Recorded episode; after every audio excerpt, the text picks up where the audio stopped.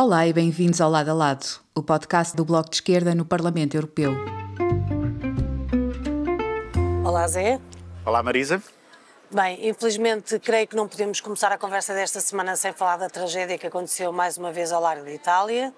Estamos a falar de dezenas de vidas perdidas, uh, de mais uma vez um barco em apuros, uh, cujo socorro chegou tarde demais ou não chegou. É certo que havia más condições climatéricas mas também é certo que esse barco já estava identificado a sua existência no Mediterrâneo há muito tempo. Estamos a falar de migrantes de vários tipos uh, de proveniências, do, do Afeganistão, uh, da, da, África subsaariana, enfim, da Turquia, de, de, vários países.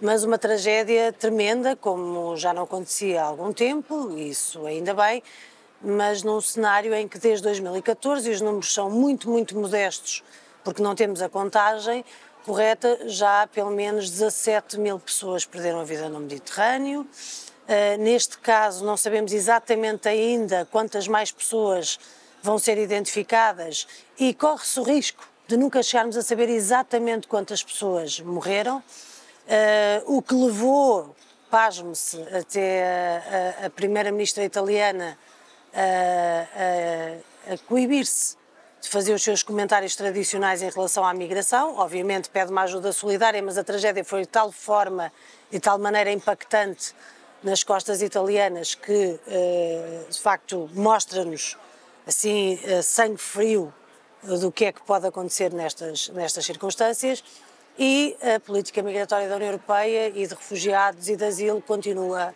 a ser uma inexistência, ou seja, não é uma inexistência do ponto de vista da perseguição, não é uma inexistência do ponto de vista uh, da vigilância e da Europa Fortaleza, mas uma inexistência das respostas solitárias e da criação de canais uh, humanitários abertos que possam impedir estas tragédias de acontecer permanentemente.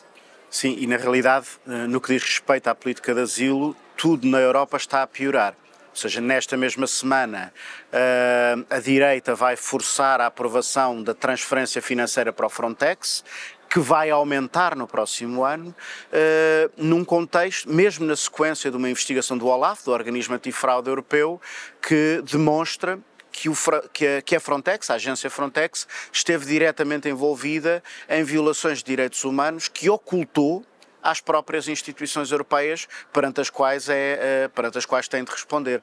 E mesmo perante factos desta gravidade, o que vai acontecer é uma transferência financeira para o Frontex que vai aumentar no próximo ano, ou seja, vai agravar-se esta política absolutamente desumana. Acho que com uma notinha muito curta de atualidade imediata, aliás, esse voto foi hoje de manhã, e infelizmente houve apenas 10 votos contra, cinco dos quais do nosso grupo parlamentar, para que isso acontecesse, o que mostra bem a, a, a total incapacidade de perceber o que é que se está a passar pela generalidade dos grupos políticos uh, uh, desta casa.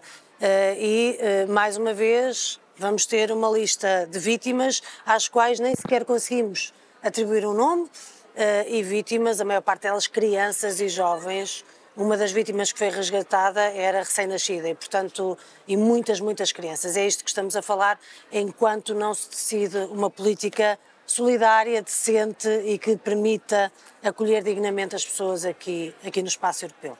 Também, eh, eh, em matéria, num lado completamente diferente, em matéria económica, Continuamos a ter as más notícias em relação ao aumento das taxas de juro, em relação à inflação, do poder de compra.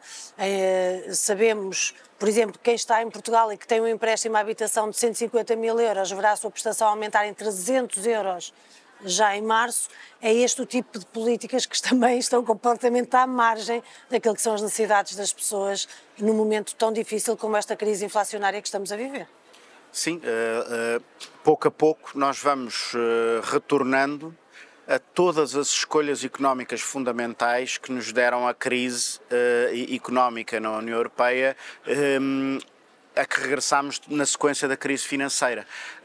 as escolhas do ponto de vista das políticas orçamentais de austeridade e as escolhas do ponto de vista de uma política monetária que tem consequências diretas na vida das pessoas através da, da, da, do aumento das prestações, mas também do ponto de vista da dinâmica da economia, consequências mais indiretas, mas igualmente reais. E tem finalmente consequências nas contas públicas, porque a despesa com juros eh, por parte dos Estados, sobretudo dos Estados sobreendividados, vai aumentar e vai refletir-se na capacidade que os Estados têm para assegurar serviços públicos, políticas públicas, políticas de investimento.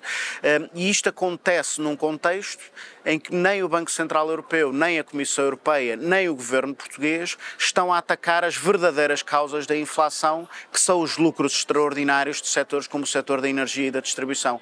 Aliás, no que diz respeito à distribuição, eh, enquanto os lucros das empresas de distribuição estão a subir de forma astronómica. E atingir valores recorde em alguns casos. A atingir valores recorde, estão a bater-se recordes neste momento uh, e estão, estão também a bater-se recordes no, nos consumo, no consumo de bens alimentares por parte das famílias. Uma notícia hoje mostra que há uma redução no consumo real de bens alimentares pelas famílias portuguesas, superior a 500 milhões de euros, ehm, que só tem paralelo no período da Troika. E também aqui estamos a assistir a uma espécie de viagem no tempo que era de todo, de todo em todo dispensável.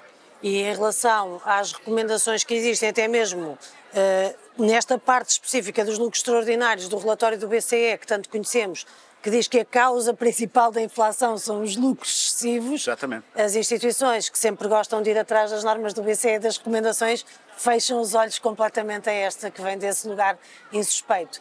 Bem, não, não, não são temas desta semana que sejam particularmente animadores.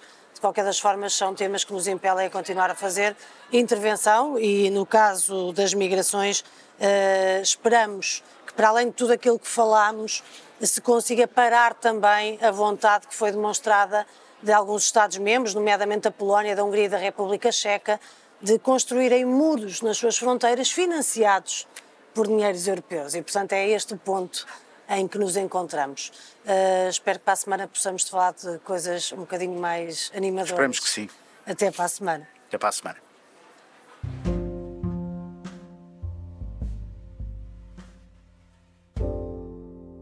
Obrigada por nos terem seguido. Regressamos na próxima semana. Até já.